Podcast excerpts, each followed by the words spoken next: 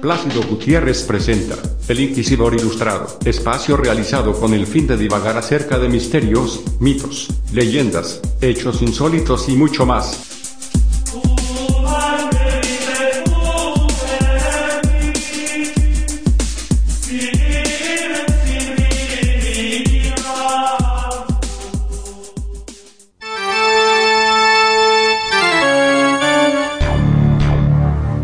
Hola, ¿qué tal amigos? Bienvenidos todos una vez más al Inquisidor Ilustrado con Plácido Gutiérrez.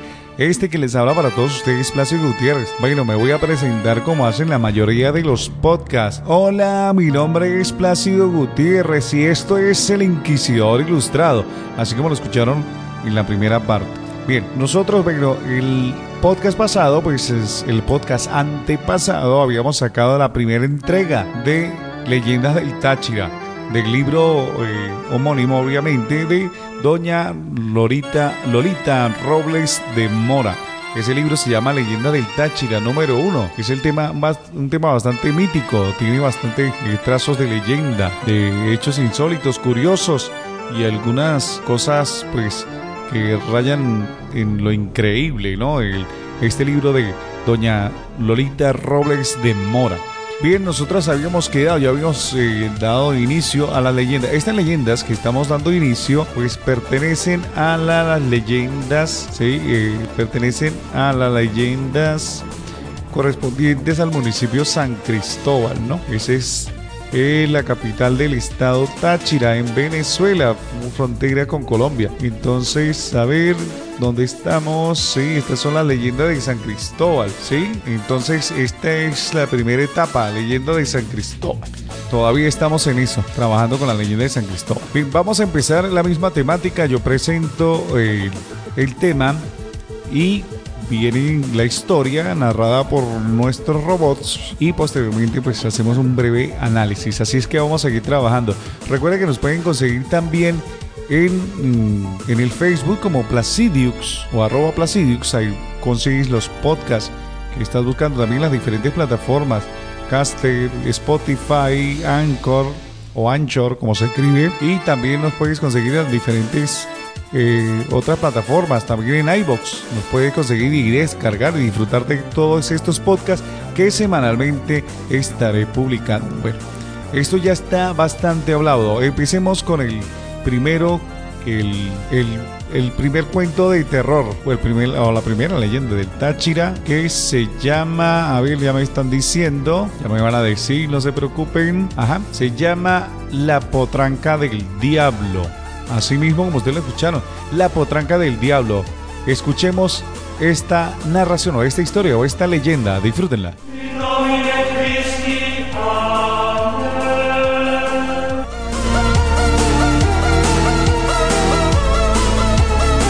Hace 60 años el pasaje acueducto era tranquilo. En las noches muy pocas personas transitaban por él. Era raro oír pasos después de las 12 de la noche.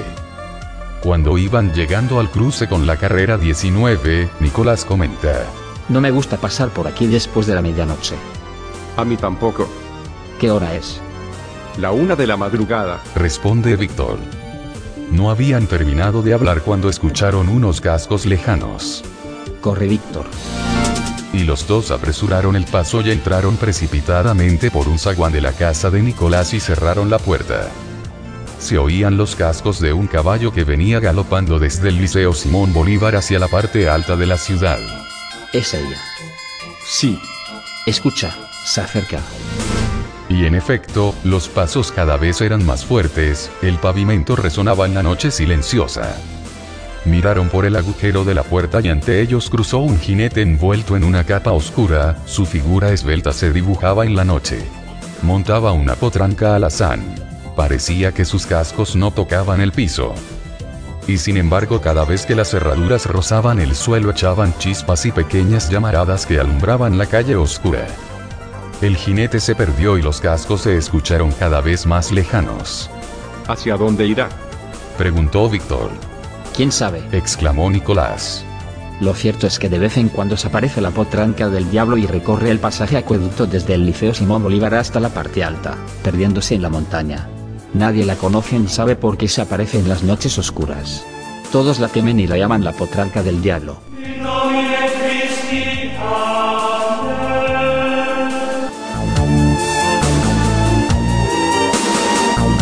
Bueno, y ahí escuchamos el primer relato, La potranca del diablo. Esta es, bueno, la historia es básicamente que se trata de un animal que lleva un jinete desconocido allí por el pasaje acueducto en San Cristóbal. Esa historia también se ha visto en otras partes, por ejemplo, existe también el jinete sin cabeza, esa historia de jinete que pasa por el puente y cuya cabeza es una calabaza. Eso es muy popular, esa historia es muy popular en Estados Unidos.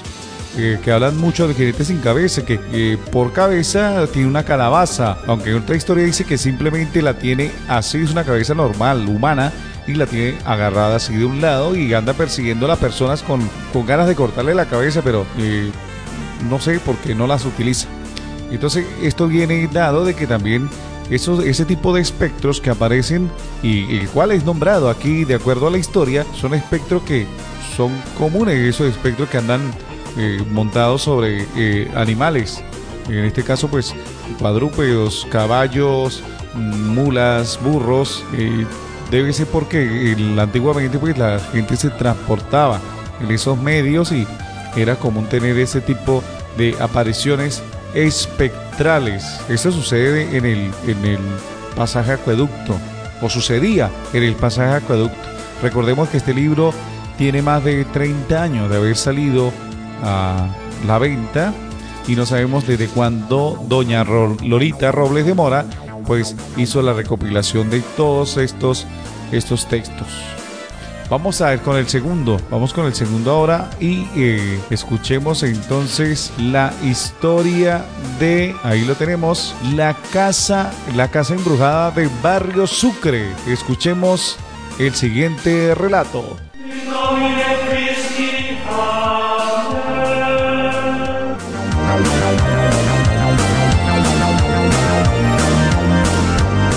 Hace unos años compramos una hermosa casa al final de la calle principal del barrio Sucre, era de dos plantas, su construcción de estilo colonial tenía en la fachada un amplio balcón. Mi esposo y yo visitamos la casa. Desde el primer momento nos agradó, pero que ajenos estábamos de lo que allí ocurría, espaciosa, bien construida, era lo que necesitábamos para nuestra numerosa familia, su precio nos pareció excelente y aprovechando la oportunidad, la adquirimos sin pensarlo mucho e inmediatamente nos mudamos. La mudanza fue rápida porque compramos la casa con los muebles y pocas cosas llevamos para allá. El primer día transcurrió tranquilo, pero llegadas las 6 de la tarde la casa se pueblo de ruidos extraños, arrastraban los muebles, los platos, sonaban en la cocina como si se rompieran, se oían susurros y gran cantidad de sonidos raros. Esa noche no pudimos dormir, las puertas cerradas con llave se abrían y cerraban, especialmente las del cuarto principal que tenía el balcón hacia la calle, sus puertas estuvieron toda la noche abriéndose y cerrándose. Con la luz del día todo volvió a la normalidad, soñolientos no comprendíamos lo que ocurría, al llegar la noche, otra vez los ruidos extraños. Estábamos viendo un programa de televisión y de pronto nos apagaban el televisor o nos cambiaban el canal, si lo apagábamos, se prendía solo. Las luces de la casa se prendían y se encendían, movidas por manos invisibles. Lo mismo ocurría con las llaves del agua que de pronto se abrían o se cerraban cuando las utilizábamos. A la hora de dormir los seis muchachos se vinieron a acostar a nuestra habitación, ninguno se quería quedar solo, pero de todas formas, nadie pudo dormir, las puertas del balcón sonaron toda la noche, al igual que las voces bulonas. Así transcurrieron varios días, la vida allí se hacía insoportable, Llegó al colmo el día del cumpleaños de Adolfo, invitamos un gran número de amigos que inundó la casa desde tempranas horas de la tarde. Al oscurecer hicimos una parrilla y comimos todos. A las 10 de la noche se apagaron las luces y se sintieron unos pasos como de un hombre que arrastraba un fardo pesado desde la puerta de la entrada, la sala, el comedor. Perdiéndose luego en el sótano, al otro día encontramos unas huellas blancas como de talco, ni que decir tiene que todos los amigos se fueron espantados, no nos quedaron ganas de hacer más fiestas en la casa. Otras noches sentíamos que nos llamaban por nuestros nombres, especialmente el de Adolfo. Una tarde estaba bañándome tranquilamente cuando sentí una respiración agitada a mi lado y luego me soplaron, me desmayé. Tuvieron que hospitalizarme víctima de un infarto. Ni que decir tiene, que nos mudamos, solo dos meses duramos en esa infernal casa. Habíamos notado que los vecinos nos miraban con asombro, pero no nos decían nada. Luego supimos que esa casa había pertenecido a unos españoles y que posteriormente había rodado de mano en mano. Cada vez la vendían más barata y ahora sabemos el porqué. El anterior dueño tenía varios niños pequeños e inexplicablemente uno de ellos se tiró por el balcón y se mató, cosa rara puesto que las barandas son altas y el niño no llegaba a ellas. Nosotros le vendimos la casa a un abogado que la compró a mitad de lo que nos costó a nosotros, este tenía dos niños, un varón y una hembra. Como la casa era bonita y tenía un jardín interior grande, el abogado instaló una piscina pequeña y poco profunda. A los pocos días la niña se ahogó, la esposa se volvió loca. Después compró la casa mucho más barata, un señor que vivía en el 23 de enero. Dicho señor recabó informaciones acerca de la casa y durante muchos días estuvo excavando en los sótanos y los patios, no dejó ni un solo trozo bueno, y al cabo de muchos días de trabajo, encontró un cofre con morcotas y joyas, probablemente pertenecientes a los primeros dueños de la casa. A partir de entonces desaparecieron los ruidos extraños, las voces y las cosas raras. La familia, enriquecida por el hallazgo, vive feliz en la casona.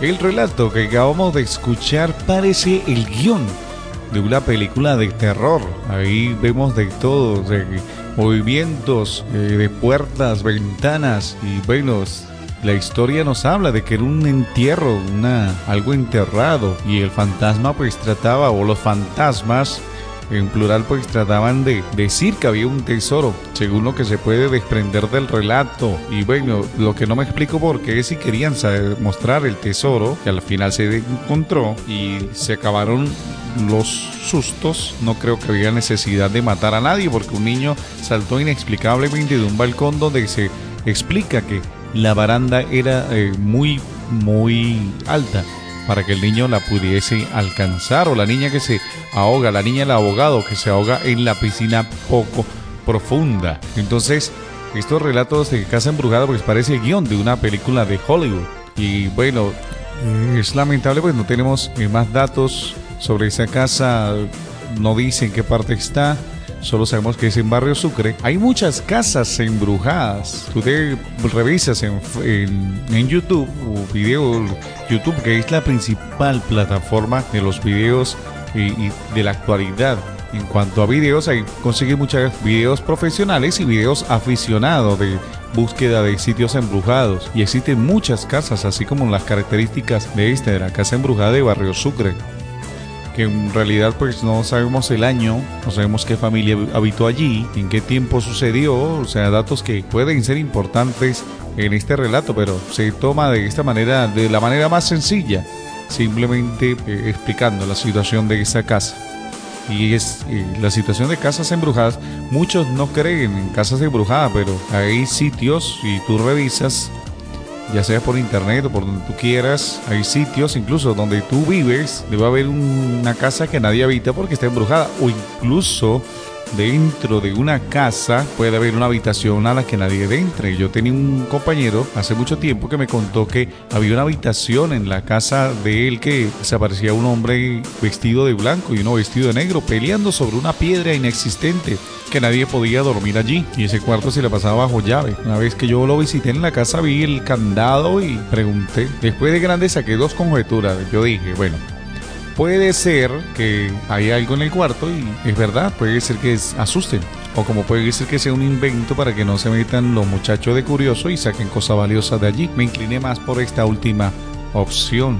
También en el mismo barrio donde yo vivo, eh, había una habitación al final de una casa donde eh, aparecía un niño sin ojos, o bueno, oscuro la cuenca de los ojos, con una vela. Supuestamente el niño no estaba eh, bautizado. Esto le pasó a mi hermana en un relato que ella contó una, tarde que fue para allá, visitó a su amiga y eh, se sintió cansada y se quedó recostada ahí en, en la habitación, según recuerdo. Y que al despertar ella vio un niño parado allí con una vela apagada. Salió asustada y pues al tiempo le explicaron que en esa habitación aparece el niño que no estaba bautizado. Entonces, no solo son casas, sino también pueden ser habitaciones embrujadas en algunas casas. Vamos con el siguiente relato. Ahora eh, sigamos con el relato de los ahorcados de Pirineos. Suéltalo.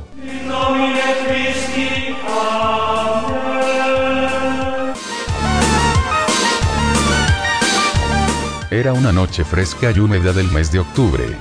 El pavimento estaba mojado y en él se reflejaban las luces de los automóviles. Marcos regresaba a la residencia después de estudiar durante varias horas con unos compañeros, tenía un mes de estar en San Cristóbal y conocía muy poco de ella. Caminaba por la carrera 22 en dirección al pasaje acueducto. Era casi la medianoche, las calles estaban semidesiertas. Cuando llegó a una callejuela sintió escalofríos. Se abrochó la chaqueta, sintió más frío aún. Oyó el susurro de oraciones y quejidos. Agudizó el oído. ¿De dónde salen? Su mirada se posó en una capilla iluminada tenuemente por velas, a su lado un árbol. Aceleró el paso y de nuevo se erizó, a su espalda quedaba la capilla. Unos gritos en demanda de auxilio lo hicieron correr. Pálido y sin alientos llegó a la residencia. Marcos no comentó con nadie lo sucedido. Pasó varias veces por delante de la capilla acelerando el paso, no sucedió nada extraordinario. Pero a finales de octubre, cuando regresaba a descansar pasó muy tarde por la carrera 22 con calle 14. Venía tan distraído contemplando la niebla que en ráfagas tocaba el piso ascendía, y, no se dio cuenta que estaba frente a la capilla débilmente iluminada. Se detuvo preso por el asombro. Se frotó los ojos. En el centro de la calle estaba un árbol que nunca había visto y de él pendían dos hombres a medio metro del suelo, unos perros les mordían las piernas, los hombres tenían muecas de terror y las cuencas de sus ojos estaban vacías. ¿Estaré soñando? Se dijo. La niebla se esfumó y con ella la terrible visión. Como días anteriores Marcos llegó a la residencia pálido y se tapó la cara. Todavía sonaban en sus oídos los gritos en demanda de auxilio. Al día siguiente en la mañana fue al lugar y en la bodega de la esquina compró unas velas para llevar a la capilla. Preguntó al bodeguero. ¿Cómo llaman a esta capilla? Las capillas de los ahorcados, porque ahí precisamente ahorcaron a dos hombres por tener ideas de libertad. Para la dictadura gomecista, eso era un crimen y así lo pagaron. ¿Cómo se llamaban los infortunados? Francisco Gómez y Gabriel Chacón, sus nombres están grabados en la capillita. ¿En qué consistió su falta? en asaltar junto con otros valientes la casa de Evaristo Gómez, hermano de Eustaquio Gómez, pero fracasaron en su intento y huyeron. Francisco se escondió en Sor que fue apresado. Gabriel, mal herido, lo encontraron en el sótano de la casa que asaltaron. Por orden de Simón Gómez, también hermano de y encargado del mando de la ciudad en su ausencia, mandó a que los ahorcaran para que sirviera de escarnio público. El sanguinario Quirós les hizo un eco con un cuchillo debajo de la boca y los colgó vivos, primero a Francisco y al otro día, a Gabriel. Los zamuros les sacaron los ojos y los perros les mordían las piernas. Estuvieron 25 días expuestos al aire y al sol y sus cuerpos no se corrompieron. No dejaban enterrarlos, pero un piadoso sacerdote consiguió el permiso para darles cristiana sepultura. Esto ocurrió en octubre de 1920. Marcos estuvo muy callado, pensaba en la visión de la noche anterior. Preguntó. ¿Asustan por estos lados? Algunas veces. ¿Se oyen gritos y lamentos? Sí, ¿los ha escuchado usted? Dijo el bodeguero. Dos veces. ¿Cuánto lo siento? ¿Qué dice la gente? Que el malvado Quirós anda errante por estos contornos, su alma en pena no tiene sosiego en ninguna parte, por eso, en el mes de octubre se oyen sus gritos. ¿Y por qué le traen velas a los ahorcados? porque hacen favores a mucha gente. Fueron mártires de la dictadura, pocos han tenido una muerte tan horrenda. Marcos le dio las gracias al bodeguero y se despidió. Se dirigió a la capilla de los ahorcados de Pirineos, prendió dos velas y estuvo orando un rato, sintió gran fortaleza y paz interior.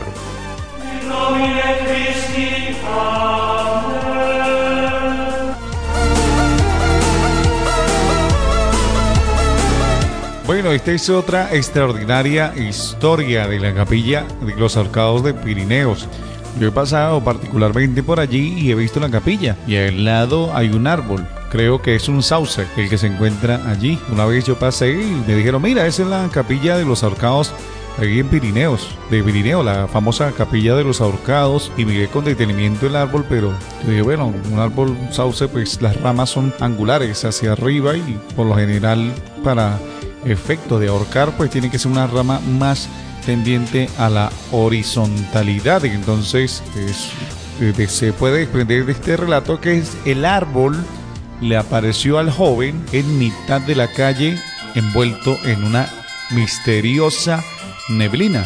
Y el árbol, pues el relato dice que estaba en medio de la calle y ahí se vio, él vio los ahorcados. Entonces, el árbol que me dijeron, pues es un árbol que está en, en la acera y al lado de la acera está en la capilla. Entonces puede ser que por equivocación, pues las personas digan que ese es el árbol de los ahorcados o, eh, ah, en la capilla, aunque, aunque técnicamente me dijeron que no, ese es el, el, árbol donde ahorcaron a los insurrectos del gobierno de Gómez. Históricamente, el gobierno de Gómez era un gobierno dictatorial, habían desapariciones forzadas. Él estuvo en la década de, en el periodo durante la Primera Guerra Mundial, eran donde los países de Europa se venían para estos lados, por los lados de Latinoamérica. Y la dictadura de Gómez, pues, era bastante acérrima con, con sus detractores, los desaparecía, los mataba. Esta historia que acabamos de escuchar en la voz de nuestras voces robóticas. Pues eh, fue una historia que se repitió a lo largo y ancho del territorio. esta historia se repite en varias partes, ya sea ahorcados, eh, fusilados, por lo general era el paredón, pero cuando se ahorcaba la gente era para dejarla a escarnio público. Y eso es lo que explica en la década de 1920, cuando Venezuela atravesaba una de las primeras dictaduras Vamos a escuchar el último, la última leyenda que se llama La Cruz de las Misiones. Escuchémosla.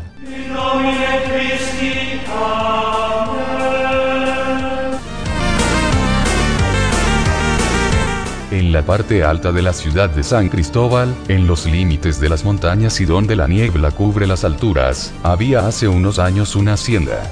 Cerca de ella, pequeñas casas y más adelante se levantó una cruz en recuerdo de las misiones, hoy, es una populosa urbanización que lleva por nombre Pirineos 2.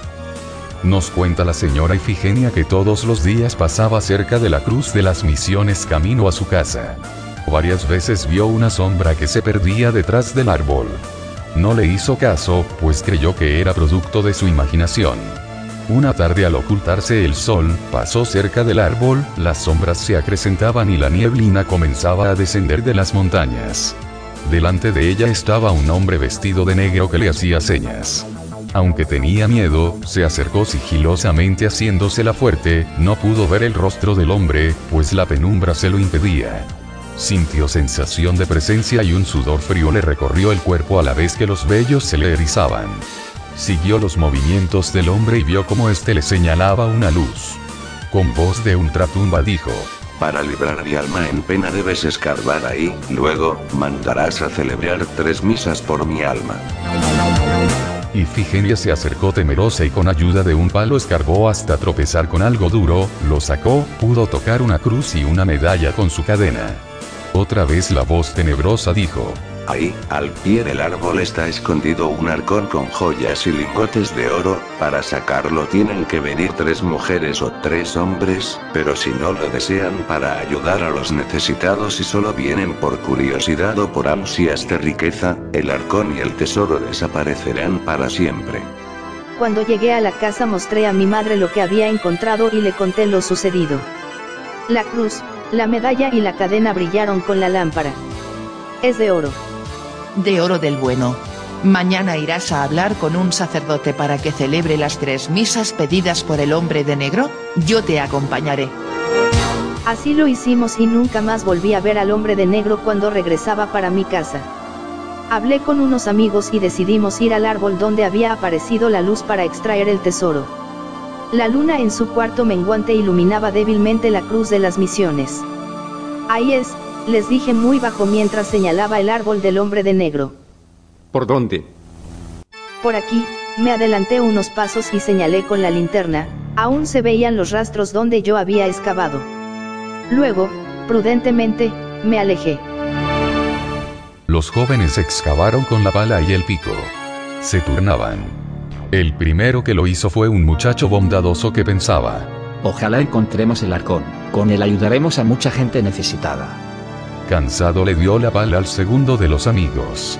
El hoyo cada vez era más profundo, el joven sudaba a pesar de que la noche estaba fría, dijo dirigiéndose al tercero. Toma la pala, a ver si tienes más suerte. Tomó la pala y siguió sacando la tierra del hoyo, pensó. Si aparece el tesoro nos haremos ricos, le daremos algo a Ifigenia por habernos señalado el lugar. De pronto sintió que la pala tropezaba con algo duro. Debe ser el tesoro. Pero no dijo nada y continuó su tarea. Con la pala notó las formas del arcón y emocionado dijo. Ayúdenme, ahí está el arcón. Tratemos de abrirlo a ver si contiene un tesoro. Ayuden con el machete y el pico. Estaban abriendo la tapa cuando el amigo codicioso chocó el pico con el costado del arcón, sonó un estrépito, la tapa se cerró y el arcón se hundió sin que pudieran ver lo que contenía. Tuvieron que correr para no irse por el hoyo. Ifigenia los miraba desde lejos y pensó, el tesoro se perdió para siempre, alguno de ellos tenía pensamientos de codicia y riqueza. Han pasado los años y el arcón no lo han podido sacar, aún no conocen su misterio. La señora Ifigenia conserva la cruz de oro, la cadena y la medalla.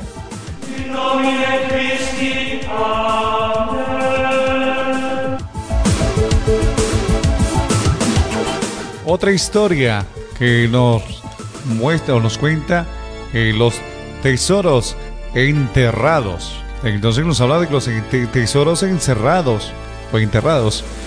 Esta es la cruz de Pirineos. Esta es una cruz que queda en una organización Pirineos, en la parte alta de San Cristóbal. Eh, ahí dicen que cerca de la cruz de la misión, pues eh, ahí había un tesoro enterrado. que estaba destinado para las personas más necesitadas. Y bueno, la muchacha pues lleva a estos jóvenes a jóvenes a, a, extraer el tesoro. Y bueno, el primero pues que empezó a escarbar o a excavar eh, se dio cuenta y pensaba de manera bondadosa y por tanto dio con el arcón. Pero el segundo se metió con esa idea de hacerse rico, hacerse millonario, así a expensa de, de un espectro. Y por eso es que el arcón se hunde. Pero históricamente, pues solo es eso, es un relato, no, no hay más pruebas. Es interesante porque la mayoría de veces hay gente que dice que si a uno le aparece un fantasma, que lo, y sobre todo si hay luces, ¿no? Tú pasas en un sitio y pasas al lado de un fantasma y hay una luz. Bueno, mi madre, que Dios la tenga en su santa gloria, decía que cuando uno veía una luz de aspecto fantasmal había que tirarle el calzado, ya la sandalia, pantufla, como quieras llamarle, a esa luz y al otro día ir a escarbar y ahí vas a conseguir un tesoro, que esa es la creencia de la gente de antes. Mi madre era eh, sumamente campesina, no sabía leer ni escribir, pero tenía una, una increíble riqueza cultural, o sea, unos conocimientos. Eh, de la vida del campo, que bueno, dejarían sorprendidos a muchos, porque eso tenía la gente de antes, muy creyente, muy creyente, y por eso es que existe el libro de doña Lolita Robles de Mora, Leyenda del Táchira, porque esto más que todo de, de ser historias que podamos probar, pues no, no se pueden probar, pero son historias que han trascendido a lo largo de, los tiempos y bueno, se narraban de así, se sentarían frente a la, a la mesa o al fuego y contaban esas historias. Y este trabajo que hace doña Lolita Robles de Mora, pues es un trabajo bastante loable porque nos deja de manera plasmada allí y que todos podamos disfrutar bien de estas historias, algunas pues narradas de una manera romántica, y no digo romántica de besos ni abrazos, no una manera romántica, una manera hermosa en la narrativa. Y, anteriormente pues las personas tenían ese, ese, esa creencia de que eh, las cosas sobrenaturales tenían más presencia. No quiero decir que con esto necesitan cosas sobrenaturales, porque yo un día me puse a decir que los fantasmas estaban pasados de moda, sí. Yo lo dije, yo lo dije un día que los fantasmas estaban pasados de moda, que nada más, nada más salían en los años 80 y en los años 90 o en la época del caldo, era que salían los fantasmas y para usted contar, esa fue mi opinión un, día. No sé por qué me dio esa soberbia y pues entrando eh, hubo un apagón, como lo que hay en Venezuela, que hay bastantes. En ese entonces hubo un apagón y estaba yo en casa de mi papá y bueno, pasando por un pasillo, empujaron la puerta, pero por el lado de adentro de una habitación y nos asomamos, estaba yo con mi hermano, nos asomamos. Yo obviamente no, no tuve el valor, por no decir las bolas de entrar allí y revisar, pero mi hermano se entró y revisó la habitación y la habitación estaba totalmente vacía. Y créanme que yo salí pálido como un papel. Yo prácticamente me volví un fluorescente, un bombillo fluorescente ahí, de lo pálido que me puse. Y de ese entonces no volví a subestimar su espectro. Hay gente que cree muy fervorosamente y hay gente pues que desestima esto. Aunque entre la creencia entre también el fanatismo. Hay gente que quiere creer hasta el punto que se lo imagina, pero hay gente que no cree y le suceden este tipo de cosas y generalmente los esas cosas, las verdaderas, las cosas que no tienen explicación, pues les pasa muchas veces a esas personas que no creen. La gente de antes pues creía en todo, en todo, creía en todo por su cultura, la que venía trayendo de nuestros ancestros y bueno, eso le daba más vitalidad a los relatos. Y los muchachos pues se emocionaban escuchando eso. Yo por ejemplo, en general, antes de las películas de terror, pues nos nosotros, pues antes de la película de terror, y hablo por mí y hablo por mucha gente que de repente está escuchando, siempre nos ha gustado una buena historia de terror. Siempre nos gusta una historia que nos llene de miedo, que nos deje pensando. Es como la adrenalina. Y yo creo que todas esas historias vienen también por eso. Y pueden ser que algunas sean ciertas, como otras pueden ser este producto de la imaginación, pero ni usted ni yo eh, podemos probar eso. Y simplemente pertenece a nuestro acervo cultural, a nuestra, a nuestra raíz, a nuestra idiosincrasia.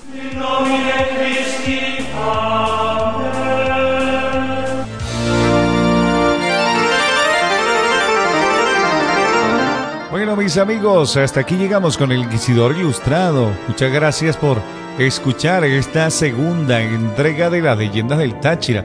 Próximamente estaremos trayendo la tercera y así sucesivamente hasta que se, se acabe el tomo 1 de las leyendas del Táchira. Yo sé que eh, estas historias, estas narraciones están bastante cuadradas con los robots, pero en lo particular pues se hacen de esta manera para que eh, se escuche como más, no sé, una voz robótica como más tétrica o, o le da esos matices también, le da esa, esa parte eh, colorida o, o más vívida que eh, simplemente leerla en una solo, con un solo tipo de voz.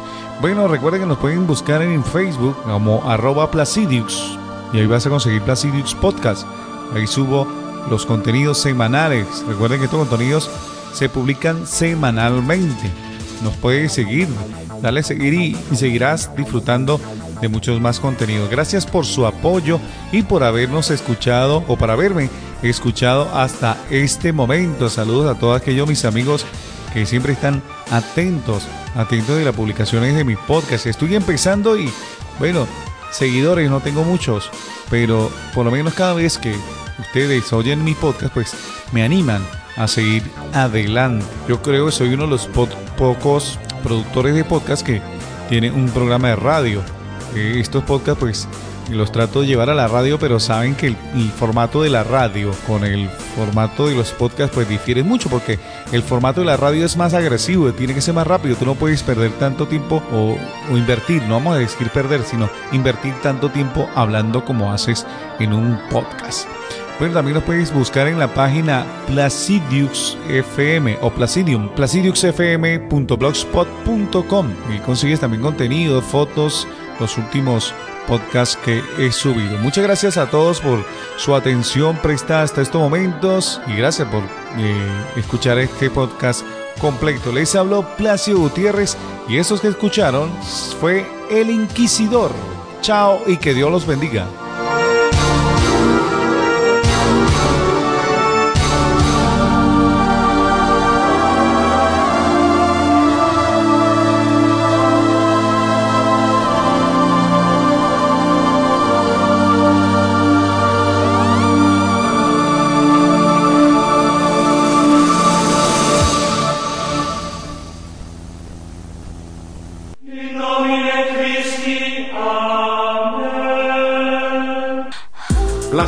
Gutiérrez presentó El Inquisidor Ilustrado.